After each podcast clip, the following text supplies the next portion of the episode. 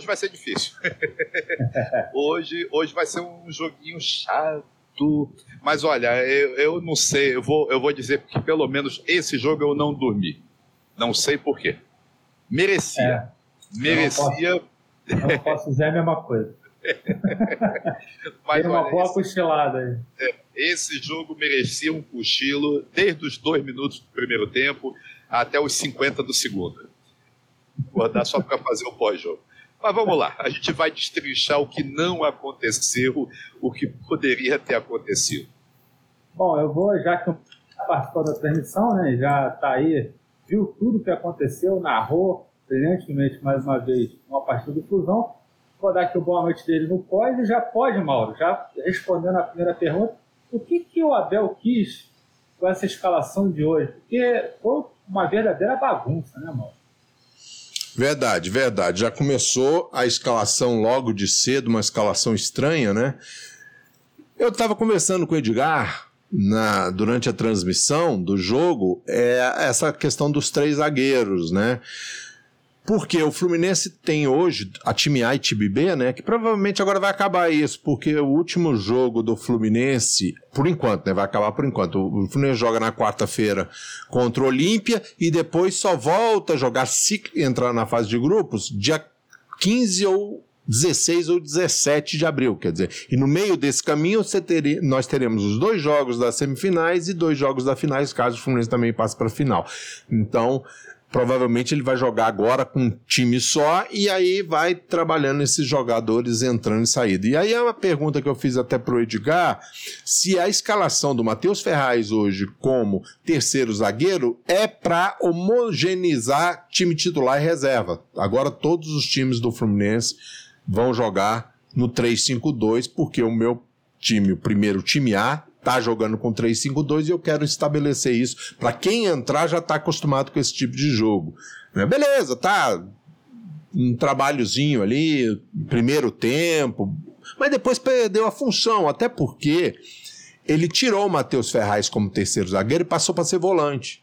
E botou o Wellington e Nonato para armação, o Wellington ocupando o lugar do Natan e, e o, o, Donato para marcação. O Donato até começou bem no segundo tempo, mas depois sumiu também. E o Hélito passou a ser um armador do Fluminense. Aí, convenhamos, né? Até é, uns bons viradas de jogo, uns bons lançamentos, mas assim, nada que efetivamente é, fosse é, aumentar o preço do dólar, né? Até que não precisa. aumenta o preço da gasolina, é. né?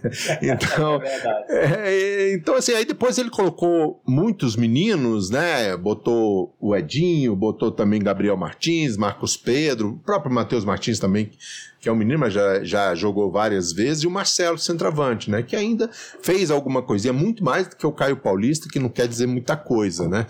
E aí o Fluminense ficou. O Fluminense, você vê assim, o Fluminense teve duas boas oportunidades de jogo. Uma no primeiro tempo com o Gabriel Teixeira, que foi um bom passe do Caio Paulista, a única coisa que ele fez, parece que errou 30, mas acertou esse.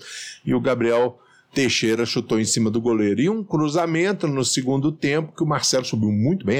Esse jogador, não sei a qualidade técnica dele, precisa observar mais, mas uma coisa você pode ter certeza, ele tem uma impulsão esse Marcelo tem uma impulsão, e olha que os dois zagueiros, o Cadu e o Diogo do Boa Vista, são bastante altos. E ele ganhava na cabeça, e quase que marcou um gol.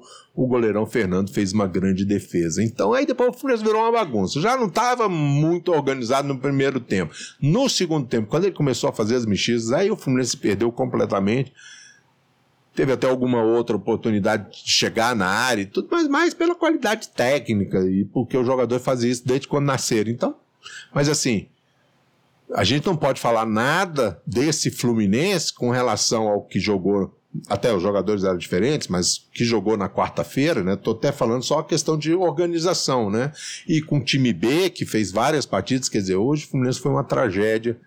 O placar de 0 a 0 se deveu muito também da falta de qualidade do time do Boa Vista, né? Perderam uma chance, o Marquinhos perdeu uma chance na cara do gol e tiveram muita posse da bola, mas não sabiam o que fazer com ela, como o Edgar até levantou que faltava a eles um meio, um meia que pensasse o jogo. Né? E o melhor jogador do Boa Vista, e também eu acho que da partida, até pelas condições, foi o goleirão Fernando.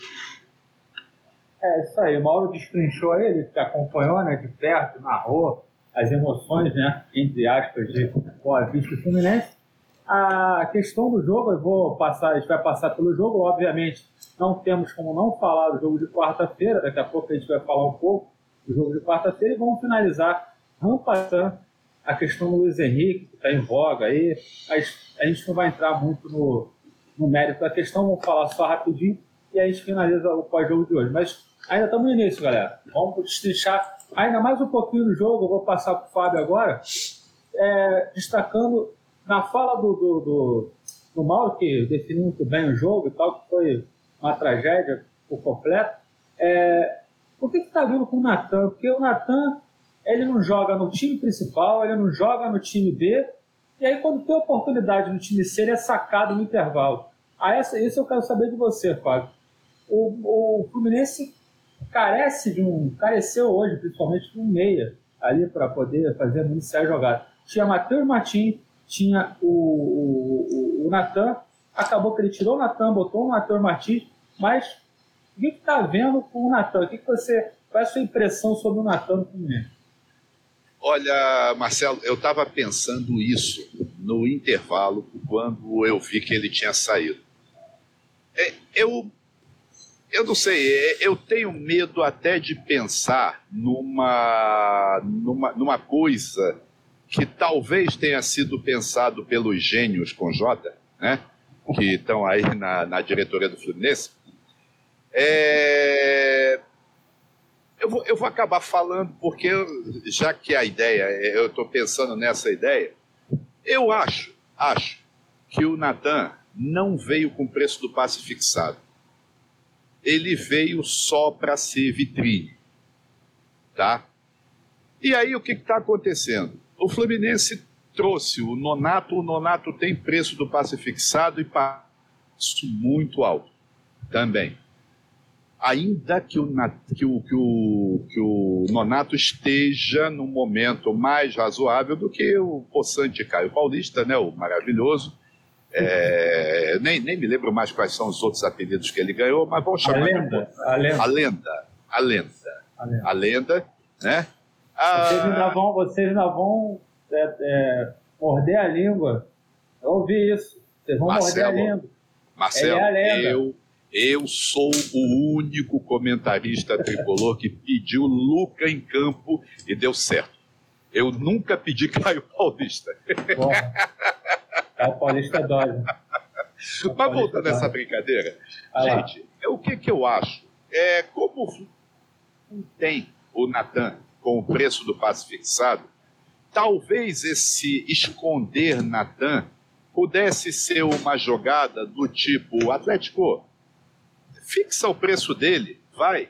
É, vocês estão organizados, vocês estão com a equipe funcionando, vocês ganharam aquela Copa de um jogo só.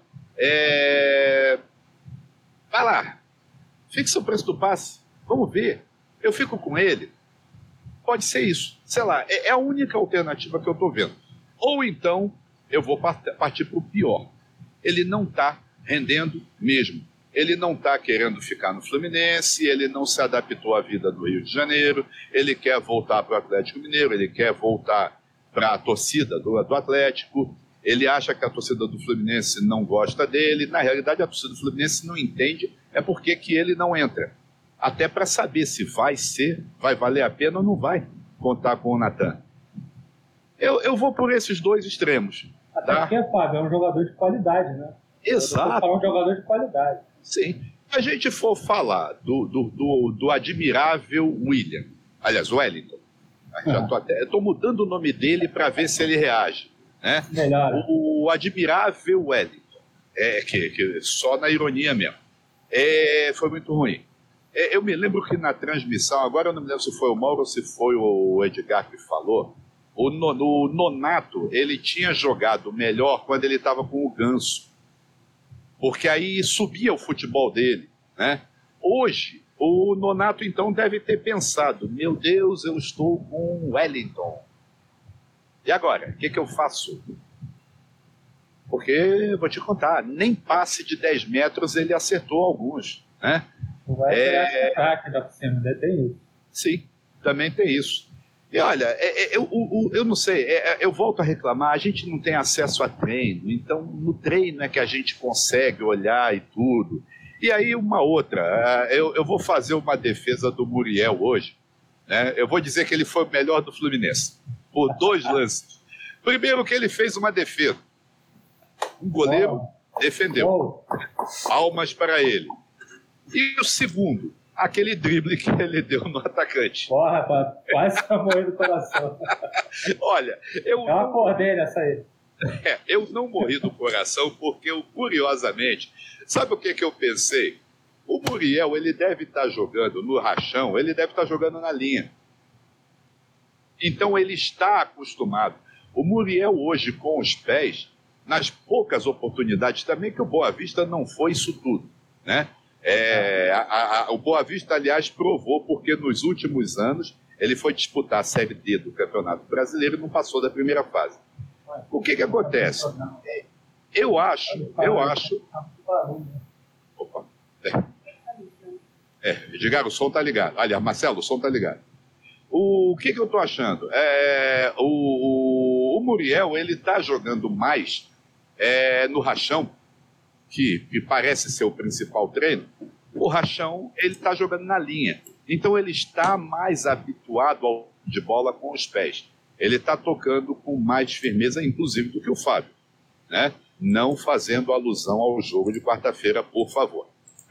Mas, ah, e uma outra coisa que eu queria destacar. O Mauro lembrou a chance que teve no início do segundo tempo, aquela cabeçada do, do menino da base, o Marcelo.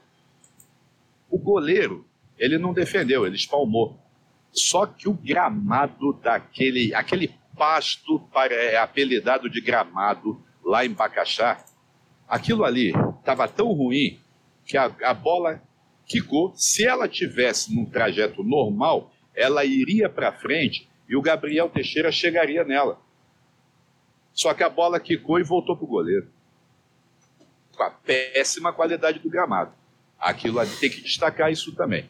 Né? O, o campinho podre para se ter uma partida de futebol. Piorou muito. Aliás, Piorou. aliás o padrão do campeonato da Férgia, vou te contar, né? Sim. Não bastasse a transmissão ruim, não bastasse a arbitragem ruim, é. não bastasse times ruins, ainda teve que aturar campos como o de hoje. O de hoje. O campo do Boa Vista muito ruim. Muito. Marcelo, tem um detalhe até que eu queria até lembrar a, o Mauro falou. Pelo Campeonato Carioca, Portuguesa 1, Volta Redonda 0. Isso foi no primeiro tempo. No intervalo, eles botaram lá os placares da rodada. Portuguesa 0, Volta Redonda 0. Esse jogo terminou 1 a 1 tá? É, e eles estavam transmitindo o jogo no outro canal. Um canal estava com Fluminense Boa Vista e o outro estava com Português e Volta Redonda. É incrível, show de bizarrice. Show de bizarrice. Gente, essa TV Fergizinha, vou te contar, viu? É, é da altura do presidente. Eu vi reclamações hoje que a Flu TV estava fora. Ah, é? É, é eu vi reclamações por aí. Hoje para a Flu TV. Teve outros jogos aí, que é caro, que é a emissora que está é, coordenando as transmissões também ficou fora. Não só o jogo do Fluminense, jogos dos, dos rivais também, Vasco, Flamengo, também reclamaram que ficou fora. A própria emissora do, do, do, do CRF também ficou fora. Então, quer dizer, Sim. é uma, uma, uma coisa mambebe, feita de qualquer jeito. Sim. Quer dizer, é, eles querem imitar padrão, fazer é, protocolos e tal, mas pô, tem que melhorar de fato a organização do campeonato. Realmente é uma bagunça total, fora as mazelas que tem fora, quem sabe, querendo prejudicar na maciota, o Fluminense é... e outras coisas mais por aí, né? Marcelo, Paulo, eles fala, querem fala. dinheiro, eles querem é, dinheiro. É. Eles acharam que, opa, ninguém vai assistir pela Record porque a Record não vai transmitir muitos jogos. Então ah. vai todo mundo correr para o nosso streaming. Ah, Deu nisso. Mal. Deu Aí nisso. eu fui murro é, só um é, comentáriozinho, Marcelo, antes de você fazer essa pergunta em cima do que vocês estão falando. Uhum. É difícil, cara. Assim, às vezes eu fico impressionado com a falta de inteligência. O streaming é uma coisa que ainda está em evolução. Não falo nem só da qualidade técnica, que isso é óbvio, mas também em termos de monetização. Ainda não é um canal que vai render bem aos clubes. Eu me lembro do ano passado, né, que o Flamengo recebeu uma proposta da Globo de 18 milhões pelos seis jogos que faltavam. O Flamengo abriu mão. Ah, não, vou transmitir no meu canal. E no primeiro jogo ganhou 900 mil. Né? E aí, amigo, é, é falta de inteligência, falta de visão no mundo inteiro, gente. No mundo inteiro. O streaming é complemento. O streaming é para pegar uma galera que é minoria ainda. A TV aberta é que manda, é ali que há a grande de injeção de recursos no futebol. O futebol inglês. Futebol, né? é, o futebol inglês está dominando o mundo, né? Nas últimas ganhou duas Champions nas últimas três. É, os times ingleses, os menores, estão contratando jogadores que Antes eram jogadores que só contratava nos outros centros do, do, da Europa, né? Eles levaram o Bruno Guimarães, que é um jogador, bom jogador, seleção brasileira, caro, Felipe Coutinho, é, uma série de outros jogadores caros que eles estão começando a levar. Por quê? Porque lá a TV paga um absurdo para a Premier League. E agora eles venderam para os Estados Unidos por outro absurdo. Só para os Estados Unidos, mercado dos Estados Unidos. Por dois absurdos que eles ganharam. E lá há uma divisão mais proporcional, né? Os, os times menores também têm uma grande injeção. Você vê aí West Ham construindo estádio, o, o, o Tottenham construindo estádio, ou seja, lá houve uma grande injeção. Aqui no Brasil não. Acho que o streaming vai resolveu. É óbvio que não, né, gente? Tem que ser um complemento. TV aberta ainda é o carro-chefe. Mas sim, agora só complementar. Em cima disso que você falou aí, já que você falou o negócio do campeonato inglês, hoje eu estava assistindo Brighton e Brentford. São duas equipes que estão sempre acostumadas a jogar segunda divisão, terceira divisão, e por acaso estão juntas na Premier League. Hoje fizeram um bom jogo, um jogo razoável, assim, tecnicamente, para duas equipes do porte de Brentford e Brighton. Se você olhar para o campo do, do, do, do, Brighton, a diferença do Brighton, que é uma equipe minúscula na Inglaterra, para o Boa Vista, entendeu? É, o campo é maravilhoso. A minha mãe, que não entende muito futebol, estava vendo comigo, e ficou maravilhada com o gramado. Eu falei, pô, esse time aí é um time pequeno na Inglaterra. Aí ela pegou o jogo, sentou para ver o jogo do Fluminense aqui com eu. Pô, que campo é esse, cara? A minha mãe que não entende futebol. Sim. Aí você vê você pega por aí essas, essas amostras, você vê como o campeonato é esculhambado. Eu não quero dizer que o Boa Vista tem que fazer um gramado Premier League, mas cuidar do gramado, porra, decentemente, um gramado, gramado verdinho, pelo menos com a grama direitinho, é o mínimo que eles poderiam apresentar para o Campeonato Carioca. Né? E a falta da televisão, Marcelo, a falta da televisão aberta tá matando os times pequenos também, tá porque eles ganhavam uma graninha e mantinham os elencos razoáveis. O próprio Boa Vista, o Edgar falou muito isso na transmissão. Então, aí os times pequenos vão sumindo. Mas é uma coisa de feudalismo da Terra. É, é, esses clubes pequenos também eles se unem contra os grandes clubes para perpetuar uma pessoa no poder, que a gente sabe disso. Eles têm o mesmo número de votos dos grandes, quer dizer, é um absurdo. O Grêmio do quilômetro 49, é, o time lá do Campos, lá do interior, lá do Caperuna, ele tem o mesmo poder de voto do Fluminense, do Botafogo, do Vasco. Então, aí se mantém se os Rubinhos da vida, os Caixa d'Água da vida, e o Campeonato Carioca fica nessa mesmice sempre e vai piorando a cada ano, que é impressionante. Não, e aquela lei que proibia a perpetuação dos dirigentes é uma lei que não pegou, né? Pelo visto. Não pegou, claro. Não pegou, ah, não porque pega, aqui no Rio a gente teve a, a, o, o, quase eterno Caixa que felizmente Satanás abriu as portas do inferno para ele é, entrar. E aí, é, ele saiu, é, é ele foi para as profundezas, chegou Rubinho e, e continua. Continua. Gente, esse cara é um é, é, é uma tristeza. É, é, é um negócio impressionante. O Rubinho é aprendiz do, do Caixa d'Água. Na verdade, é. é. Ele só vai sair da federação se ele quiser. Sim. Não, se ele falecer Sim. um dia, é, falecer. Exatamente. É, se um ou dia. se ele quiser falar, não estou mais afim de sair. Exatamente. Tem como tirá-lo é. nesse modelo atual da, da Terra. Não tem. e, fala, fala. Não, deixa, depois. É, essa, não, é que eu ia comentar, eu ia comentar uma coisinha ainda em relação a essa questão dos times pequenos. Eu tenho, não é que eu acompanho, porque eu não vejo os jogos, mas eu tenho, eu guardo as tabelas, o final, a classificação dos clubes das, das divisões do Campeonato Brasileiro, das divisões dos campeonatos do estado do Rio de Janeiro também. Quer dizer, vamos falar português bem claro? Os campeonatos fluminenses, né? Que eles não gostam que a gente fale isso, mas é campeonato fluminense, não é mais campeonato carioca. Ah, o que, que acontece? É, a gente vê o Boa Vista, ele é um time interessante. Aqui dentro do futebolzinho do Rio, o Boa Vista ele é sempre, é, ele sempre consegue abiscoitar uma vaga na Série D do Campeonato Brasileiro.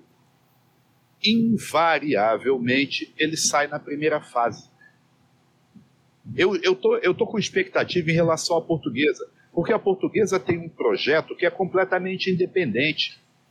O Rezende está com um projeto independente. O Rezende está com a classificação que ele deve ficar, ele vai conseguir vaga para a Série D do Campeonato Brasileiro do ano que vem ou para a Copa do Brasil. Né? A portuguesa já estreou na Copa do Brasil. A é portuguesa ganhou. já ganhou. A portuguesa já está com os salários pagos. Né? É. O prêmio por ter passado da primeira fase para jogar a segunda fase já é suficiente para pagar a folha da portuguesa. Então, o resto é investimento. A portuguesa agora tem capacidade para fazer investimento. Isso que você está falando é importante, porque os caras, o pessoal que está assistindo a gente, ah, esses caras são loucos, o jogo Fluminense Boa Vista estão falando de portuguesa. É porque esses clubes se estruturando melhora a qualidade do campeonato, melhora a, a, a, tecnicamente, eles começam a formar jogadores também. E a gente hoje fica carente também de jogadores para poder é, trazer para os grandes clubes, né? Porque Madureira fazia muito isso, São Cristóvão fazia muito isso, o próprio América, né, que subiu. E agora esse time, Resende, a Volta Redonda já caiu para a Série B esse ano, quer dizer, a gente não tem mais times que fomentam times, cara. É muito raro, vem um ou outro. Antigamente era, você ia no Madureira pegava três, você ia no São Paulo pegava dois. Então hoje em dia é muito escasso isso. Marcelo, eu, eu, vou, eu vou lembrar para os torcedores do Fluminense que não conhecem a nossa história, o Fluminense teve um jogador chamado Jair da Rosa Pinto. Um grande jogador. Nós sabemos da história dele, nós, nós glorificamos a história dele, que ele foi um excelentíssimo senhor jogador. Ah. Ele veio do Madureira. Madureira. É, é só. Exatamente. Isso, pô, vou, não, não, vou nem falar dos outros. Ah, é. Vai falar de Pinheiro, de Didi, que vieram de Campos, e aí Sim. vai, né? A gente vai para é, vários jogadores. É, é. De metro. Olha. então, vamos dar aqui só um abraço para o pessoal que está curtindo o nosso pós-jogo, né? Antes de passar para o Mauro. Wagner falei que esse time que jogou hoje é horrível. Realmente eu concordo, é horrível. Nosso Otton, Rodrigues, abraço, Otton. Deve estar no, no grau 20 aí do, do Danone, né? Felipe Melo e Cano fazem muita falta. Não, Felipe Melo nem tanto, mas o Cano faz falta. A equipe do Boa Vista vem no campeonato inteiro jogando. Essa equipe de hoje começou com improviso, da última ordem, empatamos. Isso mostra o tamanho do Fluminense. É, o Lançoto está empolgado, né? É. Chama nosso Edgar aí, que participou da transmissão, foi exortado que eu ainda agradeceria quando a lenda CP70 marcasse o gol da final da Libertadores. Eu, eu sou testemunha disso. Eu, eu vi a pessoa quando falou isso para o Edgar e por isso eu guardei isso aí, achei um absurdo. É, o cara destratou o Edgar dizendo que, o, que ele teria que morder a língua ainda porque o Caio Paulista ia fazer o gol da final da Libertadores. Realmente tem torcedores do Fluminense que realmente é triste. Otton Rodrigues, e se o Natan, esse Natan não joga nada, jogador, vemos no cano, entra, resolve o ponto final. Esse tal de Galotan entra ciscando, volta para o galinheiro sucesso. O nosso Otton não gosta do Natan. Eu ainda acho muito estranha essa situação do Natan e vou até, em cima disso, né, passar para o Mauro, só para a gente finalizar esse jogo de hoje, que realmente não dá para ficar gastando muita, muita farinha com esse jogo, que já deu, né? Só para finalizar, nosso Abel botou Matheus Ferraz de cabeça de área, né? ainda teve essa, essa loucura. E você citou o Marcelo, eu não conhecia esse jogador.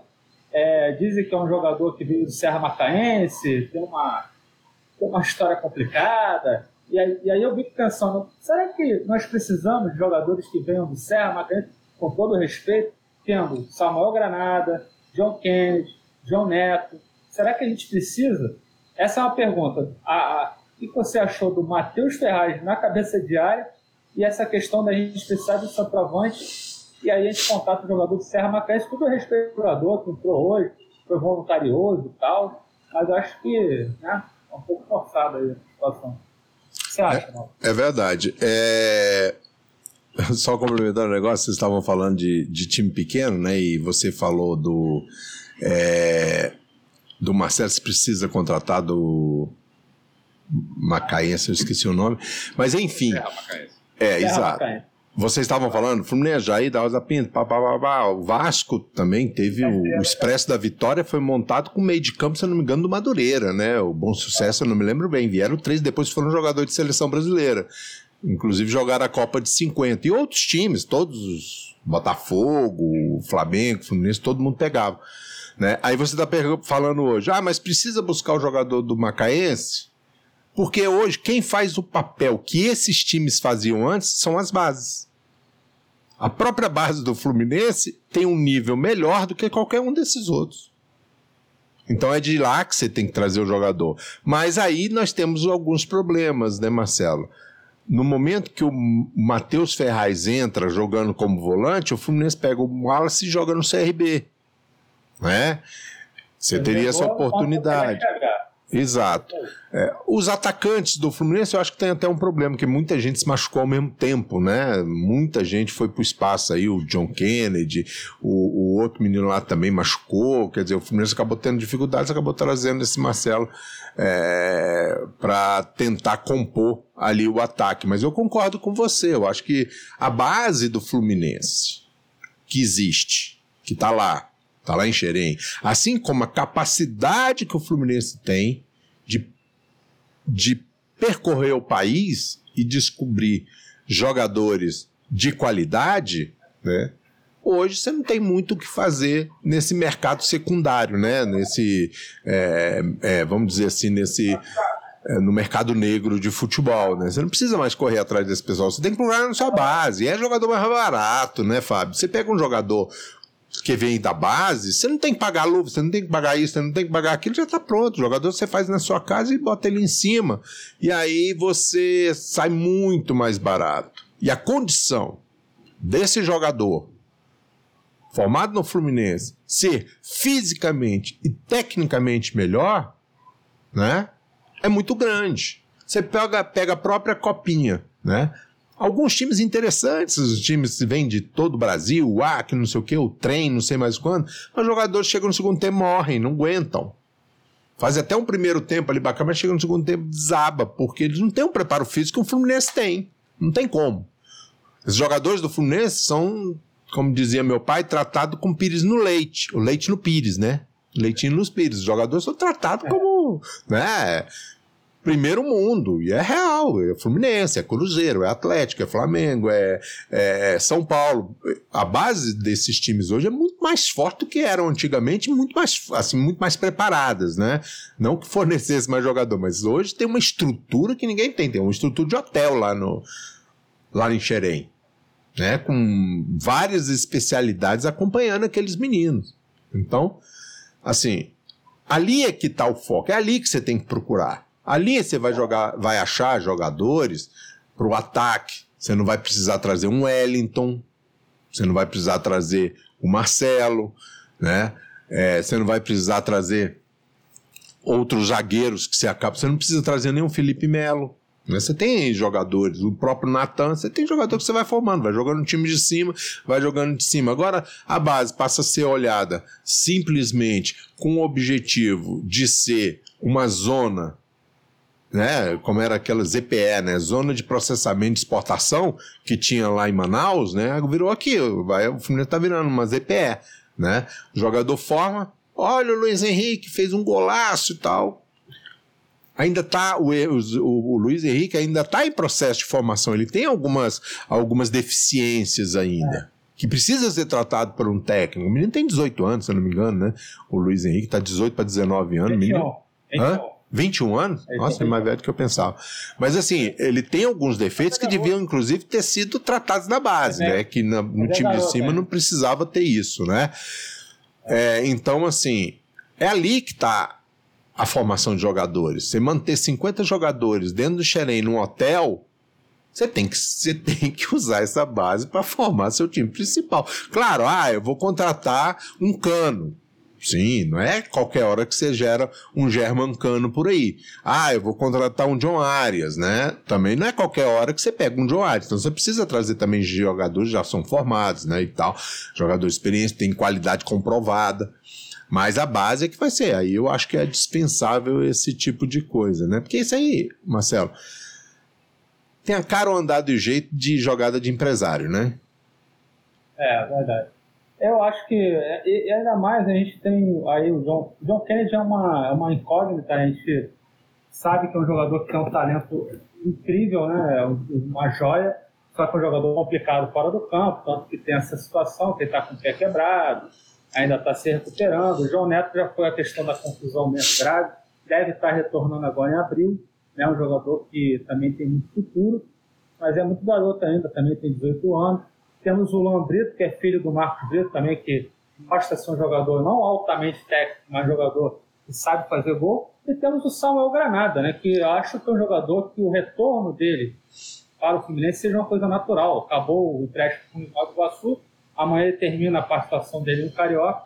Deve, o Fluminense deveria né, trazê-lo de volta, já que a gente precisa de um jogador para a posição ali para ficar na reserva do cano. Que, que é, convenhamos, né, o Fred, a gente não pode mais contar com o Fred é, da maneira que o Fred está se encontrando. A forma física dele hoje não permite que a gente se dê o luxo de ficar só com o Fred e o Cano.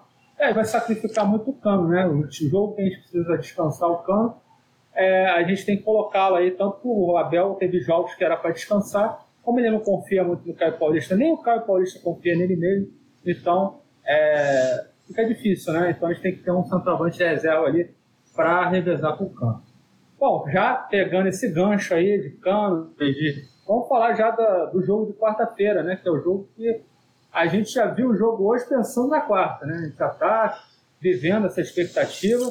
Ao meu ver, é um jogo de alto risco, mesmo com 3 a 1 Eu acho que o Fluminense fez um placar muito justo. A gente fez o, é, o quarta-feira, né? O, eu e o Fábio fizemos é, o pré-jogo, né? Então a gente, a gente falava sobre o placar de 3 a 0 é, que era um placar bastante tranquilo para a gente ir para Assunção. Eu acho, não sei se vocês concordam, ah, o jogo lá, né, Fábio? Primeiro para você, depois o Mauro, é, eu quero saber a opinião dele. Sobre essa partida, o Fluminense vai enfrentar o Olímpia na casa dele, Defensores del Chaco, a gente já esteve lá, já jogamos com o Cerro Portenho em 2009, jogamos contra o próprio Olímpia em 2013. É um alçapão, é um, alçapão, é um, é um estádio muito próximo, né? A arquibancada fica muito próximo da- do campo, é um caldeirão, é, e a gente sabe que lá que não é fácil. O Fluminense, tecnicamente, é muito superior ao Olímpia. Na bola, se fosse jogado na bola, só na bola, o Fluminense já está classificado. Agora a gente sabe que não é só a bola. Vai ter juiz, vai ter pressão, vai ter jogadas desleais. Né? Então, Fábio e Mauro. Primeiro o Fábio, depois o Mauro. O que vocês esperam, rapidinho, para a gente falar sobre esse jogo, Fluminense e Olímpia, e Olímpia Fluminense, na quarta-feira? Olha, Marcelo, eu, eu espero exatamente isso que você falou. É, eu espero um jogo violento, violento, tá? Ah, eu não gostei, a gente viu até, a gente passou nos nossos grupos, aquela postagem de um, de um sujeito lá, um torcedor lá do Olímpia. Marginal, marginal. É, um marginal. Aquilo ali é um, um, um acelerado. Infelizmente, tem muitos paraguaios que têm essa postura. Sim, tem essa postura. O cara quer ser mais macho de todos, pedindo a cabeça do nosso Bom, jogador. Ou seja, e aí. É porque o, o Olímpia desviou o resultado do jogo de quarta-feira passada por causa daquele pretenso lance que o André teria feito uma falta desleal. Foi falta de jogo. Normal. E uma faltinha. Ah, Se fosse na Europa, talvez os juízes nem dessem. falta de leal foi a no Luiz Henrique. Pô. Lá no Luiz Henrique, que tirou ele de campo. Né? Isso, eles não veem. É, é, é aquela coisa da, do, do, do, do, do, fanático, né? Do sujeito que é cego, que não é capaz de analisar o adversário também. Então, o que, que nós vimos? E o que, que nós podemos esperar? Nós podemos esperar isso, exatamente isso. Inclusive porque eles estão apelando para o nacionalismo paraguaio. Né? Não vê o, o, o Romerito, que o Romerito teve que falar, que ele não é vai ao jogo, porque senão ele vai ser ameaçado de morte na rua, porque ele não pode ser paraguaio e torcer para o Fluminense. Ele tem que torcer para um time paraguaio. Ele é coisa que a gente. Ele sempre falou que é Fluminense. Sim, ele sempre falou que é Fluminense. Abraço, então, É, então, o que, que, o que, que a gente vê? A, a situação ela chegou a um ponto em que se coloca uma coisa nacionalista em campo. Não. Libertadores da América não é nacional, não. Pelo contrário, é de clubes. Se fosse uma coisa, se fosse uma coisa só nacional, o Fluminense não teria jogadores estrangeiros, o futebol paraguaio não teria jogadores estrangeiros, nenhum país teria estrangeiros. Né? Já começa por aí. E eu, eu temo, eu temo realmente pelo que pode acontecer. Já parece que até já saiu a escalação da, da arbitragem. Não, não lembro o nome do sujeito, Tobar. mas assim. Tobar? Qual é? Tobar. Uruguaio? É. Não, Tobar não. É. Acho que é colombiano, não tenho certeza. Mas é o Tobar. É um dos árbitros mais que mais trabalha em Libertadores. É um árbitro é, do, já é cascudo. É, dos mais, dos mais experientes. É, cascudo e tudo, mas sei lá, mas um jogo desses, com um potencial desses, é um negócio absurdo. Eu temo, eu temo pelo jogo. Tecnicamente, não. Porque a gente sabe que, a, que, que o time do Fluminense é isso, né? É, é um time que, mesmo jogando essa ruindade que a gente viu jogando hoje, é um time que não leva gol. A gente levou três gols ao longo do, do, de todas as competições que a gente está disputando, né? Três, três é pouco. E a gente não não consegue. É, é a, a gente tem, eu temo, eu temo mesmo. A gente sabe que pelo time é aquele joguinho para 1 a 0, se muito 2 a 1, aquela coisa muito restrita. Mas criou-se um clima de guerra e o pior, a gente sabe que está sendo criado esse clima de guerra e nós não temos defesa nenhuma, defesa por fora, né? A, a gente vai sair do Brasil pelo contrário da defesa, nós vamos sair é pelo ataque. Porque o que, que, a, o que, que a mídia torcedora deve estar pensando? Opa, os paraguaios vão acabar com o Fluminense. Só isso. Eu, eu temo, eu, eu não gosto disso. Cara, é, é uma coisa muito ridícula. Ah, não sei, eu acho que isso não acontece, curiosamente, não acontece na Argentina, não acontece no, no Uruguai, nem no Chile. Mas no Paraguai é o risco disso acontecer. Os torcedores do Fluminense que foram para lá podem correr risco de vida, né? É gozado que nunca ninguém pôs em, em risco a vida de nenhum torcedor do Fluminense jogando fora. Tá? Eu, eu já tive a oportunidade de ver pelo menos um jogo só, mas uh, fui, né? E aí você vê, é, a gente, a gente não tem, a gente não, não tem aquele clima de que, ai, se você sair com essa camisa, eu te mato. Mas dessa vez estão criando um clima inamistoso. É, é esse o meu maior medo. Time por time, a gente tem bastante chance. Ganhar, inclusive, mesmo lá dentro. O Olímpia não é essa coisa toda. Se a gente fizer 1 a 0 o Olímpia vai descer o cacete. E aí o juiz vai ter que. Quem? Mauro. Eu é... botei aí até no, no backstage, Marcelo, a foto do Roberto é o... Torba, do Tobar. O juiz é falar sobre isso. O juiz da partida é chileno. é uhum. é chileno. Tria todo chileno. É. Para a partida de quarta-feira é um árbitro bastante severo mesmo. Ele é, é ele é bastante experiente, é dos mais experientes. Acho que assim é um, é, um árbitro indicado para um jogo desse nível. Vamos ver se ele corresponde, se ele não vai sucumbir, sucumbir né, à pressão do Olímpio. E aí, Mauro, o que, que você acha dessa partida de quarta-feira?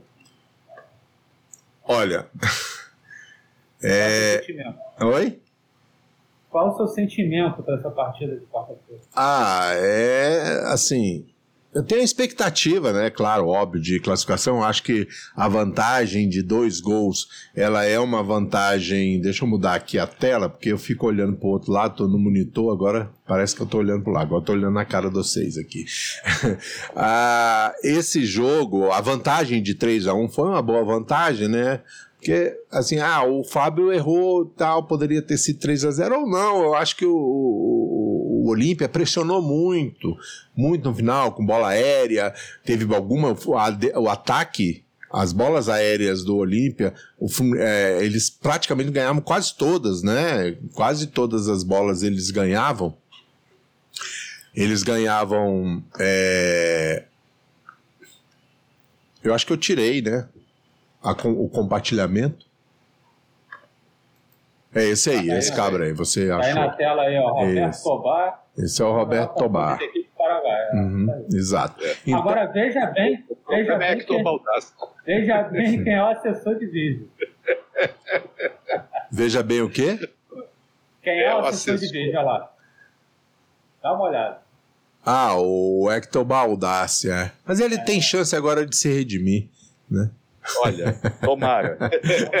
Mas assim, continuando o raciocínio lá com relação. A quarta-feira continua a mesma coisa. É. Eu acho que o 3 a 1 foi um resultado é, bem construído pelo Fluminense, apesar da bobeira do Fábio, mas é, o, o 3 a 0 é, o 3 a 1 acho que representou mais ou menos aquele jogo. Claro que a gente queria que fosse 3 a 0 4 a 0 seria muito melhor, mas enfim.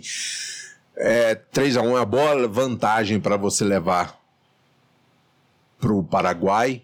E essa questão toda, né, que a gente está comentando aqui, de, desse clima de guerra, esse clima todo, acho que não é muito bom para o próprio Olímpia, né? Porque a tendência do jogo ficar muito travado. Né, ficar muito travado, muito empurra, empurra, né? O, os times argentinos, uruguaios, eles trabalham, o Paraguai também trabalha muito, chilenos trabalha muito isso quando eles querem ganhar tempo, eles trabalham muito no esquema da rodinha em cima do árbitro. Qualquer marcaçãozinha, eles já vão em cima, aí já empurra um jogador, porque ele sabe que vai criar aquele tumulto, e aí ganha um, dois, três minutos nessa confusão toda, né? E, o, e eles não fazem isso para expulsar nem nada, eles fazem isso para truncar o jogo, para passar o tempo, né? E o Fluminense pode usar também algo nesse sentido, quando ele sentir que o negócio está muito, muito clima. Não pode ser igual o Felipe Melo que já chega empurrando já para tomar cartão amarelo, mas você pode trabalhar é, uma forma de você segurar um pouco essa agressividade do time do Olímpia, né? É, então, essa, esse negócio de transformar isso tudo numa guerra eu acho que eles acabam botando uma pilha muito grande nos jogadores deles e, e desequilibra muito o emocional também, né? Você pode fazer uma. É, é, trabalhar os seus jogadores para eles é, é partirem para cima, tem que ganhar o jogo, mas de outra forma. Você parte para a guerra, o jogador, na primeira bola que um jogador do Fluminense pegar, o cara vai vir no meio. E aí vai ficar o jogador caído, o árbitro vai dar cartão amarelo, e aí vai ficar aquele zum, zum, zum chega o Felipe Melo empurrando todo mundo, e aí o Fluminense vai ganhando seu tempo, né? Vai ganhando seu tempo. E outra coisa que o Fluminense precisa trabalhar absurdamente, ou já deve ter trabalhado, né? Porque o jogo é agora na quarta-feira, é a questão do contra-ataque. É a questão do contra-ataque, porque eles vão vir para cima. Se você consegue segurar esse jogo até os 15, 20 minutos né, não tomar o gol, o contra-ataque ele para, passa a ser o principal fator positivo do Fluminense negativo do Olímpia, porque eles começam, se você começa a fazer contra-ataque, e o Fluminense hoje tem dois jogadores muito bons de contra-ataque, que é o Arias, que infelizmente não deve começar o jogo, e o Luiz Henrique, né? É, o Cano também é bom de contra-ataque, às vezes ele vem para fazer o pivô e ele sabe lançar muito bem a bola. Então o Fluminense tem que trabalhar muito essa questão do contra-ataque. E outra coisa, as duas linhas de marcação, né? A última linha que vai jogar com cinco e a outra linha que vai jogar com quatro, só com o cano um pouco mais à frente, ou talvez não, que o cano recua muito. Essas linhas, elas não podem estar muito perto da área. Se elas estiverem muito perto da área, eles vão chamar. Eles vão chamar o cara para cima. E aí é fundamental o Fluminense sempre deixar alguém já mais à frente ou até dois mais à frente, para não trazer muitas linhas dele para cima da, da, da, linha do Fluminense para sufocar. Por quê? Porque o ponto alto do Olímpia é a bola aérea. Se você recua muito as suas linhas, vai favorecer muito para a bola aérea deles, porque o cara vai ter espaço. Eles têm um bom jogador, o Derli, o Derli Gonzalez é um bom jogador. Muito bom jogador, Derli Gonzalez. Não se é você, craque, é se você der espaço para ele, ele vai conseguir construir. Ele levou muito perigo. Tem outro jogador é, é, é, bom do time deles. Deixa eu ver aqui o, o, nome dele. É Ortiz, o capitão. Muito bom pelo alto também. Né? Não é um bom, um grande jogador que eu digo técnico, não. Mas ele sobe muito bem. Ele teve umas três ou quatro oportunidades de cabecear ali naquele meio, naquele meio da área. Então tem aí o, o, o dois jogadores que o Fluminense deve prestar muita atenção, é no Derlis e no capitão deles, o, o Ortiz. E aí o Fluminense tem que se jogar com inteligência. Tem que jogar com inteligência, tem que ser tranquilo. O Felipe Melo botar. Eu não gosto muito dessa história de ah, o, o técnico ficar do lado de fora gesticulando, gritando, xingando todo mundo, como fazia o Mano Menezes, por exemplo. Isso desequilibra um pouco. Eu acho que nem é positivo, isso é negativo, porque os jogadores começam a cair na pilha, aí começa a querer reclamar demais, o árbitro você perde o jogo. Se você observar alguns times brasileiros, tem um que eu nem vou falar o nome, que fez uma campanha espetacular em 2019, depois começou a cair. Se você observar como uma das razões que esse time se perdeu tem, já não é mais aquele time, não é que se perdeu ainda, mas não tem aquele futebol, é a quantidade de reclamação que eles fazem dentro de campo. Eles passam o tempo todo perseguindo o árbitro. E isso desestrutura um time. A reclamação você faz, tá, mas você ficar atrás o tempo todo, como tem acontecido muito no futebol brasileiro isso, os árbitros, os jogadores, os reservas, todo mundo. Hoje eu vi aqui, eu comentei com o Edgar, uns dois laterais que o, o jogador do Boa Vista achou que não era com ele, eles quase bateram no bandeirinha e tomaram cartão amarelo. Né? O Fluminense também teve um, um, jogador hoje do Fluminense que tomou um cartão amarelo, foi o Lucas Claro, por reclamação besta, de uma falta na área. Ele achou que não foi, reclamou demais, tomou um cartão amarelo. Para que isso? Exatamente. O árbitro não vai voltar atrás, é um lance, sabe? Não é um pênalti, não é um gol, não é nada disso, é uma falta de ataque, né? velho. Não tem nem VAR, né? Uma falta de ataque que o Fluminense nem conseguiu alcançar a bola, mesmo que o árbitro não tivesse marcado falta. A bola foi, acho que foi na mão do goleiro, foi para fora e o cara se desespera, grita, bota a mão na cabeça e grita e se joga no chão. Pelo amor de Deus, velho. Pelo amor de Deus, isso aí desequilibra. E o Fluminense não pode se desequilibrar não pode se desequilibrar. Até porque se o Fluminense manter a calma, além, da, além do, do da, é, dos pontos positivos de manter a calma, ele vai irritar o adversário. O adversário vai ver um adversário, vai, o Olímpia vai ver no Fluminense que não vai cair na, na armadilha que eles estão querendo montar com relação a essa parte. E o Fluminense mantendo tranquilo, claro, vai ter um lance aqui, outro aqui, e o Fluminense souber jogar, ele tira essa, essa pressão inicial, essa, essa sangue nos olhos, é, faca no dente que eles vão entrar nos primeiros minutos depois passa a controlar o jogo, trabalhando principalmente nos seus contra-ataques. Então, acho que essa é a grande vantagem que o Fluminense tem em tirar dessa, desse clima de guerra que eles estão querendo levar para campo, o Fluminense tirar proveito disso. É, eu concordo exatamente você falou, Mauro, concordo com o Fábio também, a gente tirar esse, essa, esse ímpeto de guerra dele, né? Jogar, ir para lá com tranquilidade, não, não ficar na pilha dele, tentar fazer um gol também importante, se a gente fizer um gol lá de cara, e ficar ali, não ficar é, tocando muita bola demasiadamente, procurar seu objetivo, porque se ficar tocando muita bola, irritando, é bom, vai virar um caldeirão, uma praça de guerra ali, então a gente tem que ser bastante inteligente, jogar com bastante seriedade. Eu acho que o jogo requer uma atenção especial, né? porque o Fluminense, eu repito, não está classificado. Oba-oba, perigoso. Já pessoas pensando em fase de grupo. O Fluminense jogo. O Olímpia, pode ser, eu concordo. Não tem mais time, o Fluminense tem mais time que o Olímpia hoje. O Olímpia não tem bola para eliminar o Fluminense. Mas o Olímpia tem camisa, o Olímpia já foi tricampeão da Libertadores, já foi campeão mundial. Então, é uma equipe de camisa. Essas equipes de camisa são muito complicadas no Libertadores.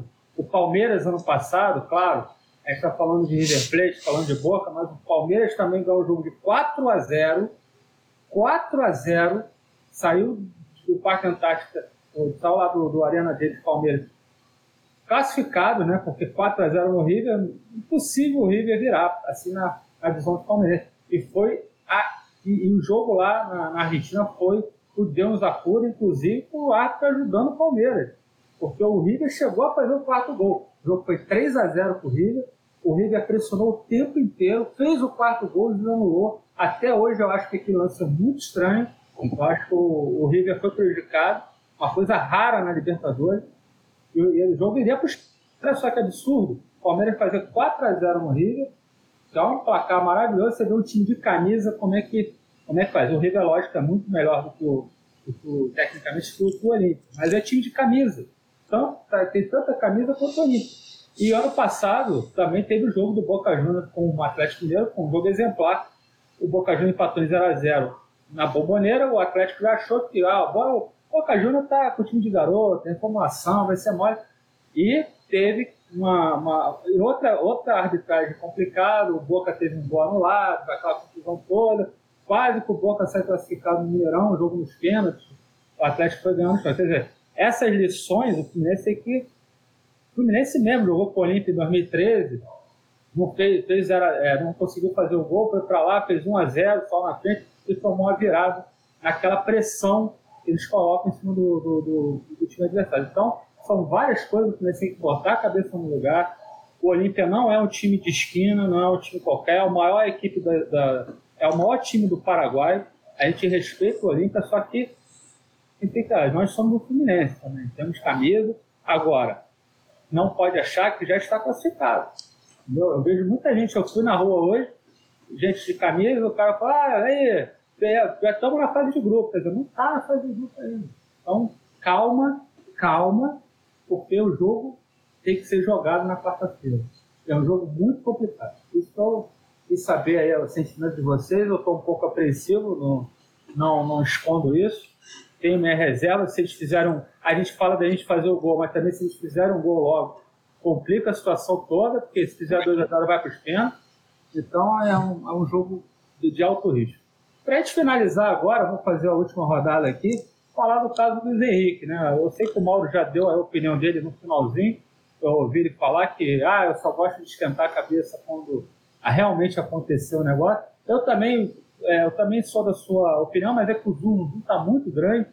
Houve um burburinho enorme hoje nas redes, um alvoroço, e realmente foi anunciado que o Betis praticamente acertou a contratação do, do garoto Luiz Henrique, 70 milhões de reais, é, 13 milhões de euros, o Fluminense tem 15% na negociação futura. Acho, eu particularmente acho um valor muito pequeno, para o Luiz Henrique é, pode proporcionar ainda como jogador. Mauro falou que ainda tem problemas ainda de base. Eu acho que o problema de conclusão, apesar de ele ter feito um golaço na quarta-feira, acho que o jogador tem problema de conclusão ainda da jogada. Ele às vezes faz a jogada muito bem, mas ele não sabe concluir. Né? Mas na quarta-feira ele deu é, uma aula de como concluir uma jogada. Quer dizer, quer dizer ele está procurando melhorar essa aspecto. Fábio, o que você acha disso, dessa negociação toda? Não podemos deixar de falar e para a gente poder pincelar esse assunto aí. Olha, a primeira coisa, eu lamento que essa negociação esteja acontecendo e que tenha tido alguém com a ousadia de revelar, porque isso tumultua. É impressionante como tem gente tumultuando, querendo tumultuar o ambiente do Fluminense. Ah, o momento, o momento é totalmente inoportuno. Se o Fluminense tivesse conseguido já a classificação, tá? Se fosse na quinta-feira da semana que vem, soltassem essa bomba atômica na, na, na, nossa, na nossa vida, pô, legal, ele contribuiu com a classificação, que não sei o que, não sei o que lá, seria impossível segurar Agora, eu ainda. Eu, eu, eu, eu, eu, o momento não ajuda em nada. E eu tenho uma outra dúvida também em relação a isso. A janela não fechou? Fechou, mas parece que ele só vai em julho. a negociação pode ser feita aí, em julho. É, aí vai ficar naqueles casos que a gente já teve, inclusive recentemente.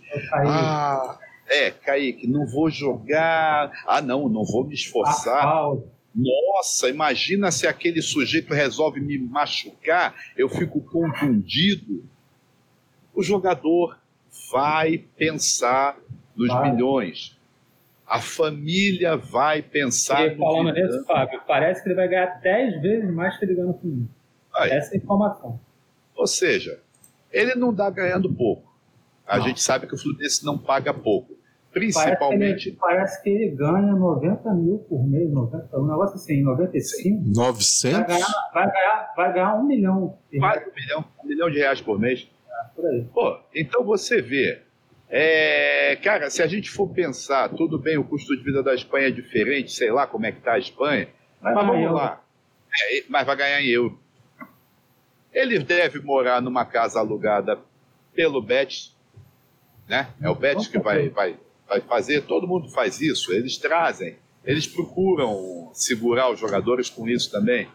Então, a região lá. maravilhosa, Sevilha, né? Sim, Parece. Sevilha, lugar quente também, então ele não vai sentir falta de calor, ah. não vai reclamar que o inverno é rigoroso, que ele tem que tirar um metro de neve para sair de casa todo dia, não tem nada disso.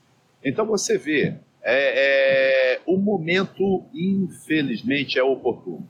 E o pior, a negociação, para variar, para mim, é mal conduzida. Como sempre.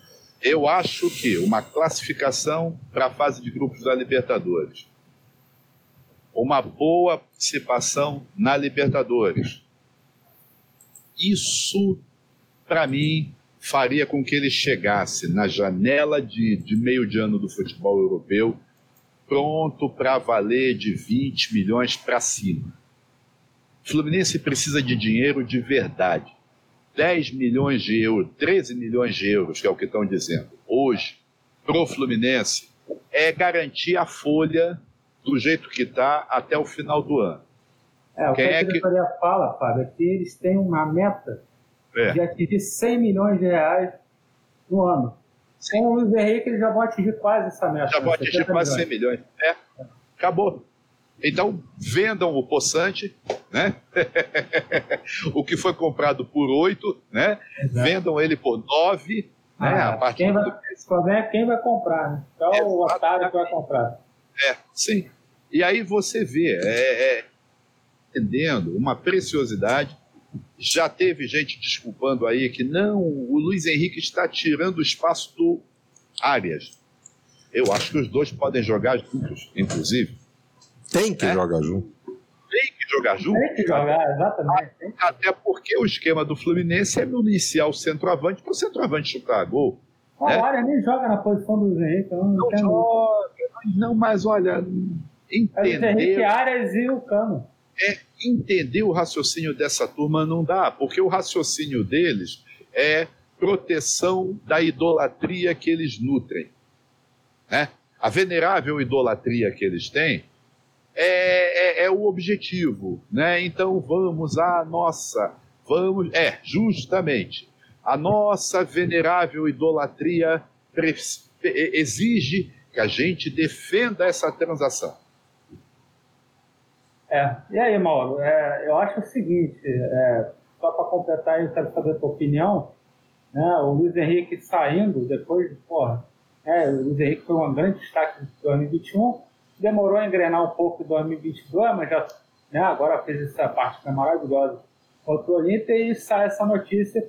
Uma coisa bizarra também, que é como sempre, né, o Fluminense tem coisas que não são muito transparentes, não apresentam pré-contrato, porque se ele acertou com o Bet, realmente, tem um pré-contrato, né? Não é possível que é, joguem essa coisa no ar e ele não tem um pré-contrato, porque é o que o Fábio falou, vai que ele joga até julho, arrebente, né? O Fluminense chega aí à final de Libertadores, ele com grande destaque.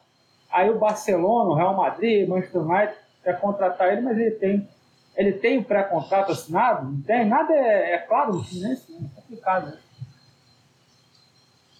É, com relação a essa questão do Luiz Henrique, eu vejo, eu vejo uma incoerência uma incoerência de gestão que é o seguinte: ora, eu tenho uma dívida muito grande, eu tenho um custo do futebol muito grande.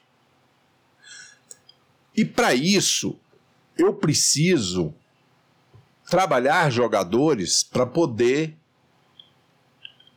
me ajudar a pagar parte dessa dívida. Natural, o time brasileiro é assim mesmo. Não é, o Fluminense não é o único, não. Todo mundo faz esse tipo de coisa.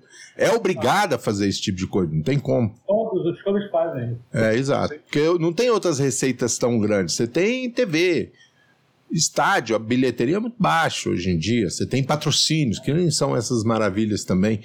Então, assim, é, precisa vender jogador. Ora, mas se você tem uma dívida que anda e um custo que é dado, né? Todo ano você tem um custo X do futebol, isso nunca vai mudar.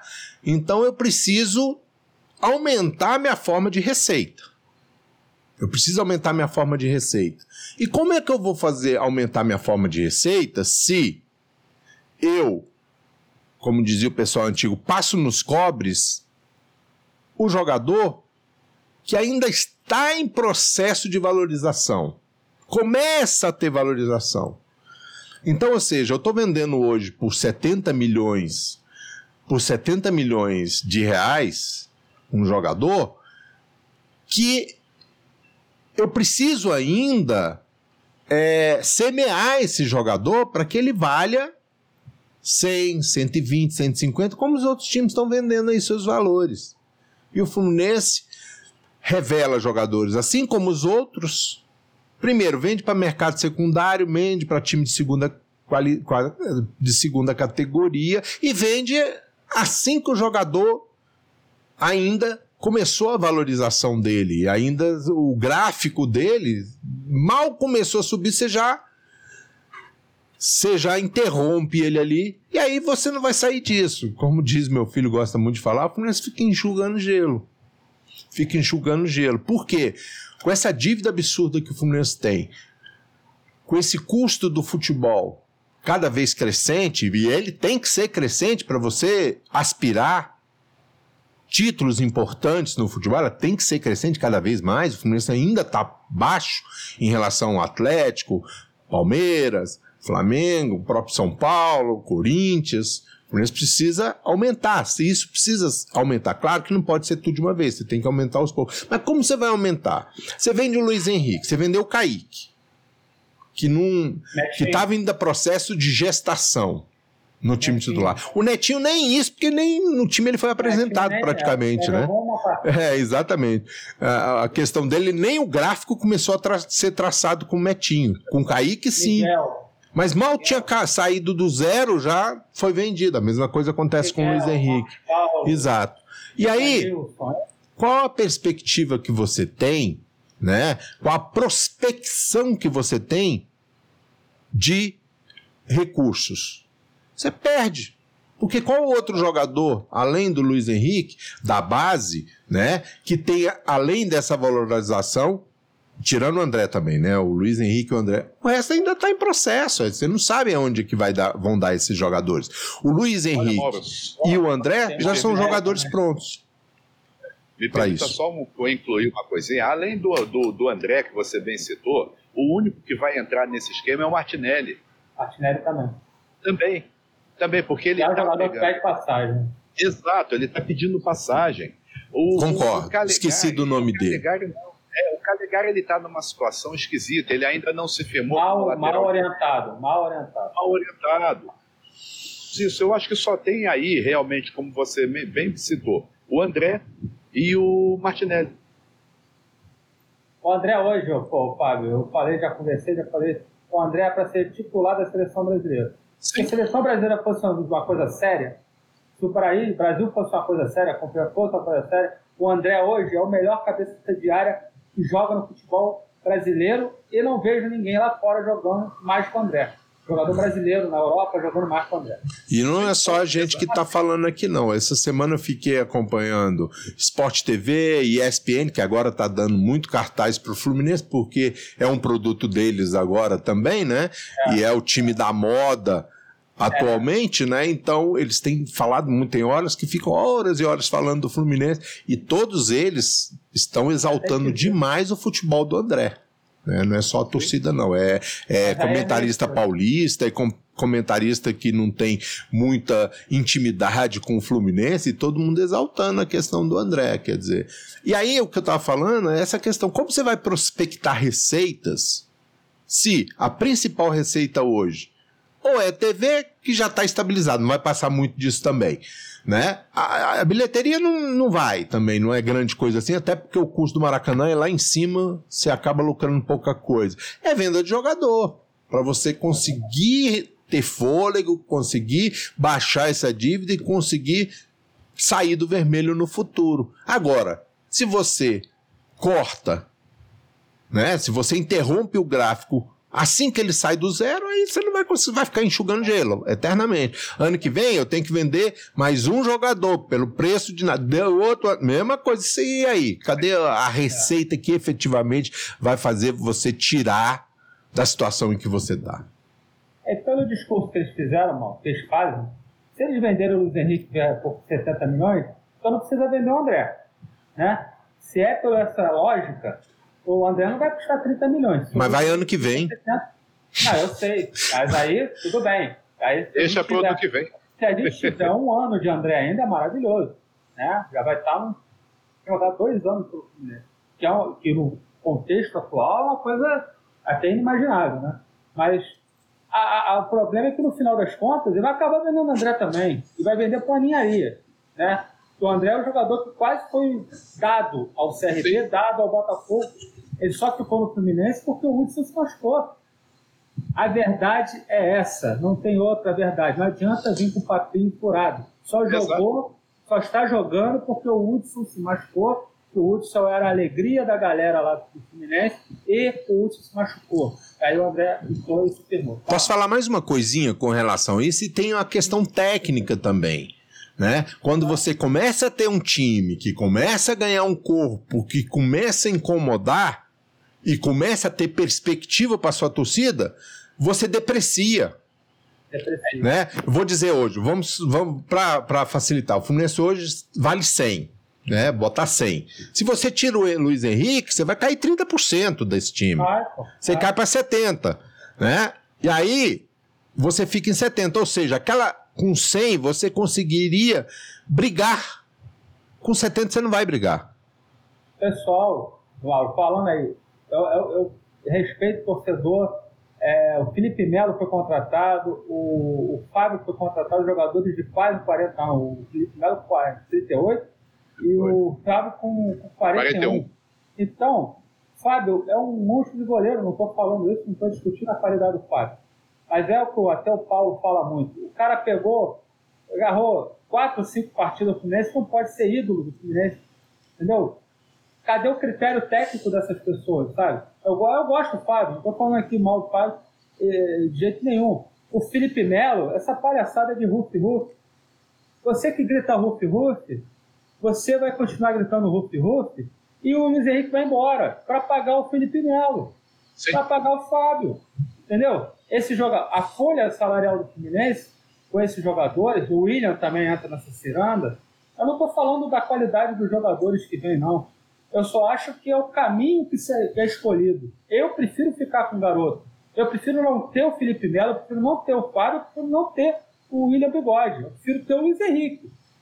Essa, essa, essa é a visão. Eu não quero vender o Luiz Henrique para pagar é, jogador veterano, entendeu? Então é isso que parece, muitas vezes é isso que é falado. Eles não falam assim, dessa maneira, mas é, a, na, no frigir dos ovos é isso que acontece. Né? É, o, é, é o que estava acontecendo. E aí, Edito, Marcelo? Marcelo, pegando esse gancho do que você falou, e volto à questão que você mesmo já tinha levantado no início: transparência. Cadê a transparência? Não existe. O Fluminense, na realidade, tem, hoje o Fluminense são dois tem o Fluminense Futebol Clube, que é o clube pelo qual a gente torce, é o time que a gente carrega a história desde 1902. É um time que é obrigado a divulgar um, um balanço contábil todo ditado por lei, né, auditado por auditoria independente, de preferência, né?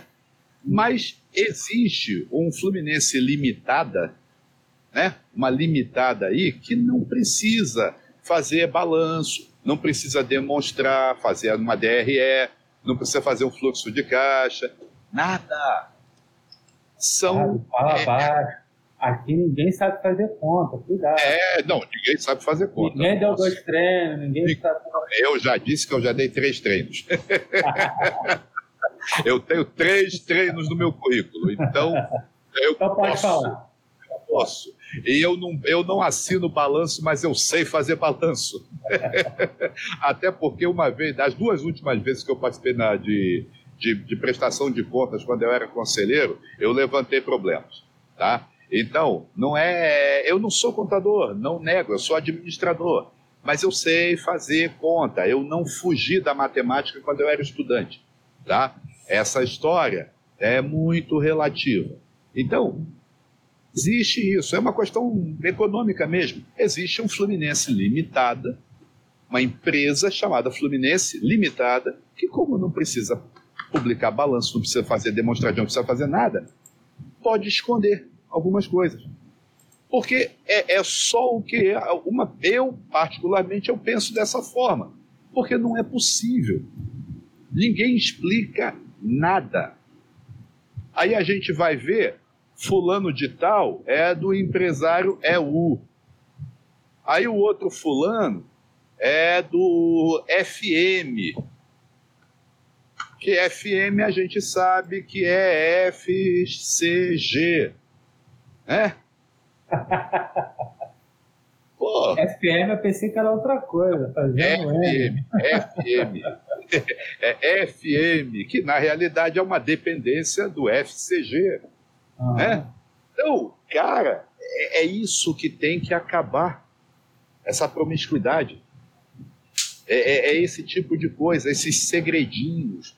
Parece orçamento secreto. É. O país está indo. Parece que, parece que o Fluminense virou um clube de, de amigos, né? O Fluminense pertence Sim. a algumas pessoas só. Bom, gente, a gente já, desculpa que a gente estourou um pouco o tempo. Para... Nem foi muito por causa de Boa Vista e, e Fluminense, porque o jogo foi realmente técnico, mas a gente tinha várias coisas para debater. A gente aproveitou hoje no pós-jogo e, e destrinchou aí já Olímpico e Fluminense e também essa questão do Luiz Henrique. Eu vou pedir para os senhores agora dar o boa noite para a galera que colou. vou começar com o Mauro, o seu boa noite e a, é a sua expectativa, né? Para chamando a galera aí para o jogo de quarta-feira. Beleza, antes disso eu vou só passar um, fazer um jabazinho aqui, né? Esteve com a gente. A hora é essa. É, esteve com a gente em cadeia a Rádio Massa Sua Voz e a 98 FM do Novo Gama, desde o pré-jogo, jogo e pós-jogo, né? Até porque sou eu que subo o stream, né? Então eu que, eu que jogo na, nessa, nessas rádios, né? E na segunda-feira, às 16 horas, coisa do futebol de Brasília, de Brasília, pelo amor de Deus. Às 16 horas, jogo pela semifinal, né? Semifinal do campeonato do Distrito Federal, nós teremos Ceilândia. Ceilândia que tá bem aí na Copa do Brasil, já passou por dois, Londrina e Havaí, né? Já tá na terceira fase, né? Vai agora para a terceira fase. Ele recebe o Gama. O Gama, todo mundo conhece, já jogou aí. É, maior torcida. E o jogo será às 16 horas. E a Rádio Massa vai transmitir o jogo para quem quiser acompanhar. Deixa eu ver lá o Campeonato de Brasília. A narração vai ser do Expedito Moreira, comentários do Márcio Mol e também as reportagens de Tony Alves. Segunda-feira, 16 horas, jogo pela semifinal. Amanhã tem Brasiliense Capital jogo do, do jogo do a outra semifinal daqui, né? É, na realidade é um quadrangular, tá? Essa semifinal. Então, jogam Brasiliense Capital também amanhã pelo Capital? Capital, Capital Futebol Clube. Capital é, Futebol Clube. É coisa nova. É um time re...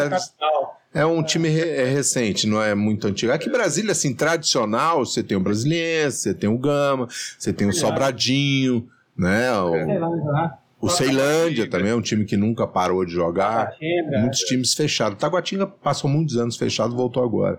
Ah, é? Pô, É, voltou agora. Mas assim, esses Guará, quatro times, Brasília tá jogando também. Guará não, fechou as Guará deve portas. ter- Fechou as Fechou, portas, fechou. Então é O isso. Fechou o Bosco. O jabazinho foi esse aí. É, Mauro. Oi. O Dom Bosco, o Dom Bosco fechou as portas também. Ah, muito tempo. Muito tempo. jogou, Teve os seus 15 minutos de fama, depois fechou. Ó, o Nil Balas aqui, boa noite, meu amigo. Saudações tricolores, Sobradinho DF, daqui de Brasília. Outro time tradicional daqui do DF é o Sobradinho, né? Anda mal das pernas, mas ele tá por aqui. Bom, Pô, um que eu Tá torci pra, tá pra ele foi ainda. o Legião, hein? ah, o Eu Legião. Legião ainda tá por aí, Ah, né? é. Com as suas dificuldades todas, mas tá por aí. Eu fui assistir jogo do Legião até É e do por ele. filho do Renato Russo, né? É. Agora é Renato, Renato Ucrânia agora. Mas enfim, agora respondendo o que você me perguntou, a minha perspectiva para o jogo de quarta-feira, né? E são boas, são boas perspectivas, mas eu, eu, eu assino o que você falou também, é muito difícil, um jogo difícil, um jogo que tem todo um clima de Libertadores. Esse é o jogo de Libertadores mesmo. Né? Libertadores é assim, sempre foi assim, né? É, e, a- e o clima é esse, é clima de guerra. Sempre quando o time brasileiro sai, e principalmente quando eles percebem que o time brasileiro é melhor do que o seu próprio time, cria-se esse clima todo de guerra, né? Então, é, realmente vai. é, é, e aí eu já falei algumas coisas que eu acho que o Fluminense tem que ter equilíbrio, tem que usar a seu favor, né? Esse clima de guerra que eles estão impondo para para eles mesmos, né? E jogar com inteligência. E o time do Abel, pelo menos no primeiro tempo, é aquele time que joga fechado, né? Um time que não sai muito, é um time que joga praticamente com 10 jogadores de marcação, né? Só sobra o goleiro. São 10 na marcação e só só um jogador que não é o centroavante, o único que sobra é o goleiro, o Fábio, né, que vai jogar lá atrás. Mas enfim, as perspectivas são boas. E eu espero gritar gol. Fazia tempo, Marcelo, mas muito tempo, nem me lembro mais qual foi o jogo que eu não gritei gol. Acho que foi só contra o Bangu na estreia, né? De lá pra cá eu gritei gol em todos os jogos, né? É. Então, esse jogo, depois de muito tempo, eu, eu não gritei gol. Espero gritar gols e a classificação, né? Fim de jogo no Defensores deu tchac, deu flusão. E deu flusão, É. flusão garantiu a classificação. Bom, então espero que aconteça isso na próxima quarta-feira. Aí. né? E eu dou um abraço para E todo mundo que esteve nos acompanhando aqui durante o pré-jogo, transmissão e agora no pós-jogo. A gente volta na quarta-feira. Tem uns programas aí que do Cantinho, tem também os programas do Panorama. Pessoal, acessem lá o nosso podcast. O podcast está no Spotify, que é lançamento imediato, mas tem o Google Podcast, demora um pouco a, a subir, mas o Spotify sai na hora. O Google Podcast é gratuito Aliás, também. sensacional. Então é só ir acompanhando. Vem lá que vale a pena. É, a- a- acompanhando o que sai aqui, ó. Esse pós-jogo eu tô gravando aqui, da- daqui a pouco ele sobe, ele vai pro ar, né? Então, sempre quando você perder a. Oi? Eu faço, eu faço pós-jogo, quando não faço, eu sempre ouço de manhã. Eu acordo e fico ouvindo. Pois é, então tá aí. Um abraço pra todo mundo. Bom resto de final de semana. Bom domingo não tem jogo, todo mundo pode só curtir e esperar e aguardar, preparar os nervos pro jogo de quarta-feira, né? Dar uma toma uns golinhos aí pra ficar mais calmo, pra esperar diminuir essa ansiedade. Valeu, Mauro. Valeu pela participação aqui. A narração sempre precisa, né? Obrigado mesmo. Fábio, sua boa noite e suas considerações finais aí pós-jogo de hoje. Bom, vamos lá. Primeiro, vamos começar pelas considerações, né? Então, como o jogo de hoje não valeu, tá? festa que a gente não é convidado não vale, é hoje não teve festa nenhuma. Vamos lá, vamos na expectativa, né? É, sempre com aquele, aquela tensão, aquele medo do que possa acontecer, mas na expectativa de que o time corresponda, né? Que o time seja capaz de entrar em campo, de lutar, de entender o que, que isso significa para nós torcedores, né? Nós, nós realmente queremos, nós queremos e precisamos de um evento desses, um evento mais positivo, mais, é, mais elevado em relação para as nossas expectativas. Tá? Então a minha expectativa é essa e que o Fluminense volte de Assunção com a classificação para a fase de grupos garantida. E no mais, é um, boa, boa, noite, agradecer também estar aqui com vocês dois, é, é sempre um prazer, é um prazer inenarrável, né? E assim, agradecer ao pessoal que está acompanhando a gente, para valeu galera, que é, é, nem sempre a gente consegue se, se deter no jogo, né? Mas a gente consegue falar de outras coisas sempre do Fluminense. Boa noite a todos, boa noite aos amigos, Mauro, Marcelo, e vamos em frente. Valeu. Valeu, gente. Então, valeu, Mauro, valeu, Fábio. A gente está terminando aqui esse de Boa Vista 0, Fluminense 0. A 11 rodada do campeonato, a última, né? derradeira. O Fluminense já é o campeão da Taça Guanabara, já entrou como campeão da Taça Guanabara. Agora vamos aguardar na outro fim de semana, né? A definição ainda vai definir amanhã quem será o adversário do Fluminense, provavelmente vai ser o Vasco da Gama. O Fluminense jogando com o Vasco, o Flamengo jogando contra o Botafogo. Pode mudar, né? Porque amanhã depende do resultado, mas estaremos lá na semifinal, é, estaremos firme e forte, lutando por essa conquista, né? Já que o Fluminense tem que iniciar uma retomada dessa hegemonia que perdeu para o CRF. Só uma perguntinha. É, o Fluminense leva vantagem nos jogos de, da semifinal? É. Joga por dois empates, é. alguma coisa assim? Joga dois empates e o Fluminense joga por dois empates. Se ganhar, passar para a final, também joga por, pelos dois empates. Esse é o regulamento da competição, por ele ter terminado em primeiro lugar. Né? Então ele, vai, ele já é o primeiro colocado, né? Isso aí não tem como o Fluminense perder mais. Entendi. Então, gente, estou encerrando aqui. Eu quero agradecer a participação da eu sei que o pessoal ficou meio chateado aí. Quando se fala em Hulk Hulk, o pessoal fica chateado, rapaz. São um monte de gente com carinha fechada. Não fiquem triste, não, gente. Eu não torço. Assim, eu não tenho nada contra o Felipe Melo, não tenho nada contra ninguém. Eu tenho gosto pessoal, eu não gosto dele, entendeu? Mas eu torço para que ele acerte. Eu torço que quarta-feira ele faça um grande jogo e, e, que, que, ajude o Fluminense nessa empreitada aí. Agora, eu tenho opinião, não contrataria, continuo não gostando do Felipe Melo é assim é uma coisa particular minha, cara. Não fica chateado. Agora, eu preferiria muito ter o Luiz Henrique, o André, o Martinelli, do que ter essa galera cansada aí jogando no Fluminense. Mas tudo bem, essa é questão de, de ponto de vista. Então vamos encerrar aqui. Quero agradecer muito a participação do Mauro, Fábio também, sempre presente aqui com a gente. E até quarta-feira, jogo complicado contra o Olímpia. Vou encerrando aqui mais um pós-jogo. Saudações tricolores e até a próxima, galera.